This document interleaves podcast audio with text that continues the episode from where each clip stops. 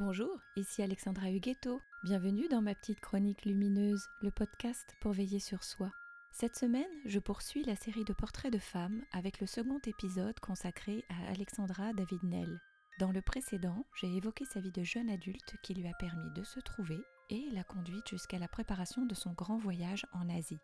Aujourd'hui, nous évoquons cette extraordinaire expédition qui, à l'origine, ne devait durer que 18 mois.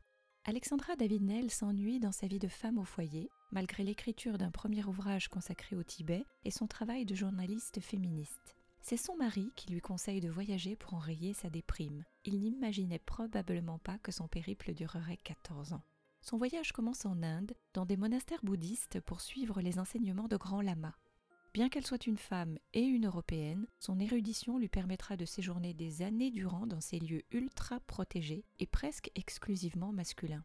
Elle suivra sans concession les pratiques les plus extrêmes et deviendra même ermite pendant deux ans, seule sur le flanc d'une montagne à 4000 mètres d'altitude. Elle maîtrise si bien le sanskrit et le dharma qu'elle devient la toute première dame lama de l'histoire et elle atteint un tel niveau de culture du bouddhisme que même les lamas viennent lui demander conseil. Elle aura d'ailleurs l'occasion de rencontrer les plus grands penseurs et représentants religieux de son époque. Elle conseille les princes et est autorisée à rencontrer le Dalai Lama, ce qui, à l'époque, est tout à fait hors du commun.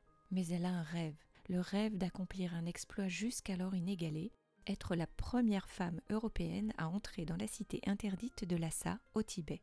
Il lui faudra deux années dangereuses et acharnées pour y parvenir.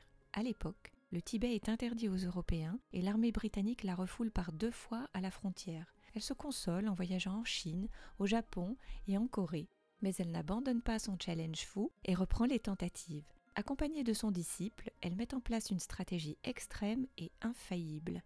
Elle se déguise en pèlerine tibétaine, se noircit les cheveux, la peau et s'habille en haillons pour échapper à la vigilance des autorités. Pour ne pas se faire repérer, elle choisit un itinéraire non cartographié dans la chaîne de l'Himalaya. Imaginez un peu.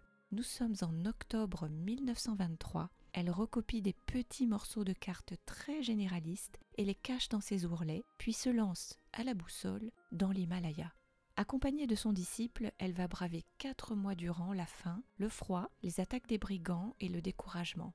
D'autant qu'ils voyagent en hiver, ils doivent franchir des cols à 5000 mètres d'altitude et se perdent à plusieurs reprises. En février 1924, après mille souffrances, ils atteignent enfin Lhasa, totalement épuisés.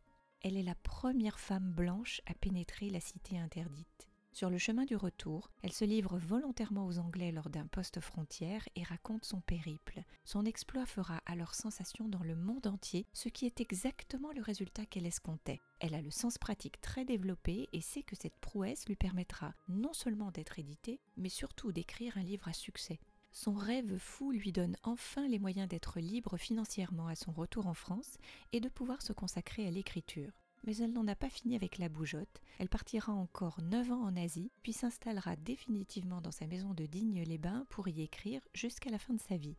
Elle nous laisse une œuvre magistrale qui continue aujourd'hui encore à nous inspirer. Je suis très émue de vous l'avoir présentée dans cette chronique. Alexandra David-Nel a été un phare pour moi pendant de nombreuses années. Mais pour l'heure, je me réjouis de partir sur les pas d'une autre femme boussole dans ma vie, Karen Blixen. À moi la brousse, les acacias, les girafes et le Kilimandjaro. Cet été, je crève l'écran et rentre dans l'expérience Out of Africa. Après, je vous retrouve à la rentrée. Et bien sûr, je vous embrasse. Si vous avez aimé cette chronique, retrouvez-en d'autres sur alexandrahuguetto.com et surtout, surtout, pensez à liker. C'est la meilleure façon de la soutenir.